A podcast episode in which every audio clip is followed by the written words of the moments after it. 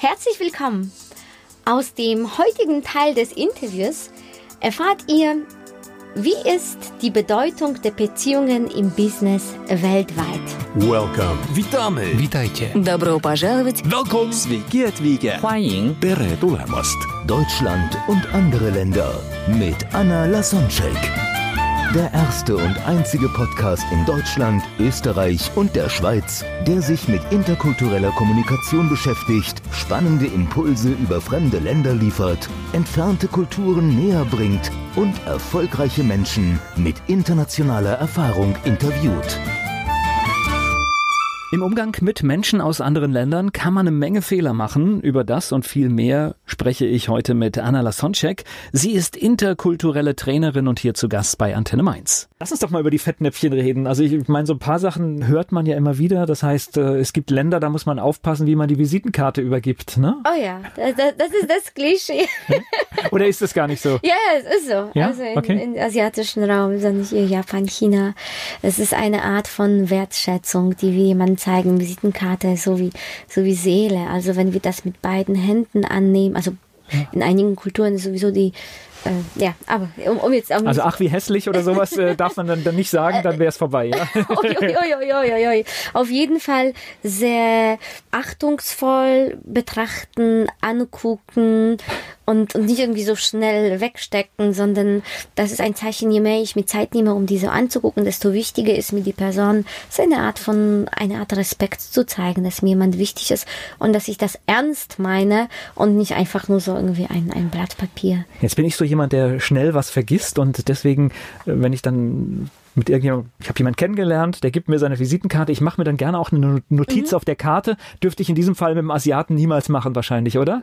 also äh, je nachdem, also auf jeden Fall würde ich das mit beiden Händen sehr wertschätzend nehmen und ja so draufschreiben, naja. Kann ich, Vielleicht kann ich dann machen, wenn ich alleine bin, ja? Genau, genau.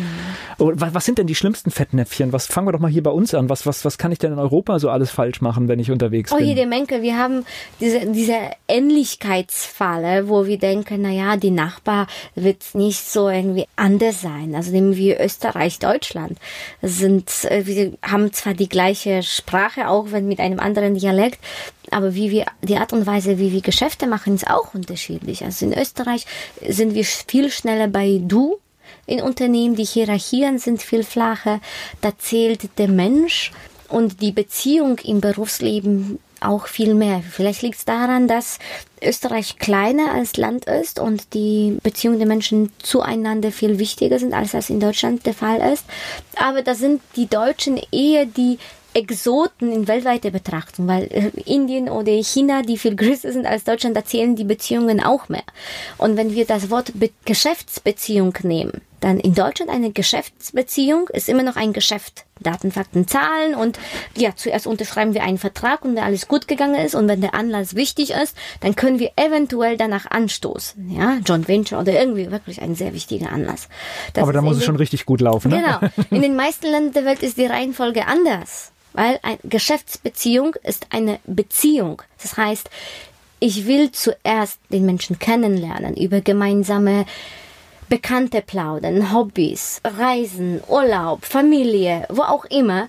Und wenn das stimmt, also das machen wir oft dann beim Essen oder wenn wir was trinken und wenn diese Beziehungsebene läuft, dann können wir den Vertrag unterschreiben. Ist aber teilweise nicht nötig in arabischen Ländern, weil Hand auf Hand, ich vertraue der Person so sehr, wenn ich die kennengelernt habe und ich glaube daran, dass die Person sein Verhalten, also sein Versprechen, seine Vereinbarung anhält, weil ich die Person kenne und weil wir gemeinsame Bekannte haben und da wäre der Ruf der Person beschädigt, wenn die Person sich nicht an die Vereinbarung anhält, dass die blöde Unterschrift gar nicht nötig ist für die. Und wenn wir so darauf beharren, dass wir das schriftlich festmachen, da sind die anderen beleidigt, weil die denken, äh, vertrauen wir der Person nicht? Das ist aber dort nicht nötig. Das ist aber eigentlich sehr klug, weil wir müssen uns einfach mal überlegen, wir machen ja ständig Verträge und wann brauchen wir einen Vertrag? Wir brauchen einen Vertrag immer dann, wenn die Zusammenarbeit nicht funktioniert. Genau. Somit ist für mich jede Art von Vertrag auch negativ besetzt. Ja. Wir regeln Dinge für den Fall, dass etwas schief geht. Viel schöner ist, wenn wir uns darauf bemühen, das so zu machen, dass es nicht schief geht. Genau. Und was nützt uns der Vertrag, wenn die Gerichte korrupt sind? Das ist der Fall in vielen Ländern der Welt, mehr als in Deutschland oder wenn das ewig lange dauert.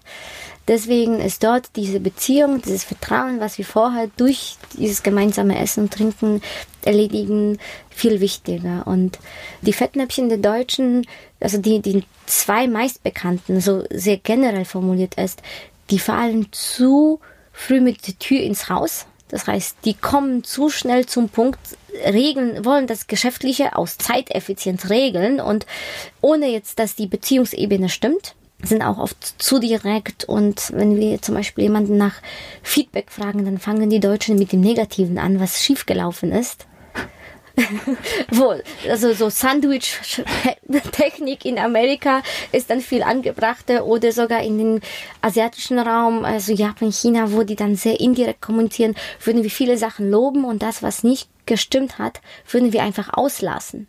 Und jemand, der ein Augen so feingetunt, die merken das, dass wir was ausgelassen haben.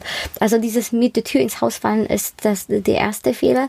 Und Würde ich jetzt aber vom Gefühl her auch schon sagen, dass der Deutsche so tickt, weil da bin ich dann genügend Deutsch, ähm, weil das macht man einfach so. Wenn man unterwegs ist, dann macht man ein bisschen Smalltalk und nach fünf bis zehn Minuten denkt man, so, jetzt fangen wir mal an. Genau, das ist in Deutschland so fünf bis zehn Minuten und in arabischen Ländern sind das drei Tage miteinander Golf spielen, ohne das Wort Geschäft irgendwie in den Mund zu nehmen. Ja, gut, dann weiß man natürlich auch, wenn man drei Tage mit jemandem etwas unternommen hat, was da menschlich auch vielleicht passt genau. oder nicht passt. Mhm. Ist vielleicht genau. sogar die klügere Variante. Je nachdem. Also auf jeden Fall haben die Menschen da viel mehr Zeit vom Gefühl. Es gibt auch so ein schönes Sprichwort.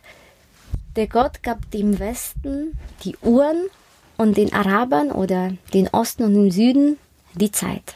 Ja, die haben es nicht so eilig. Und die Qualität der Beziehungen ist vielmehr das, was die schätzen.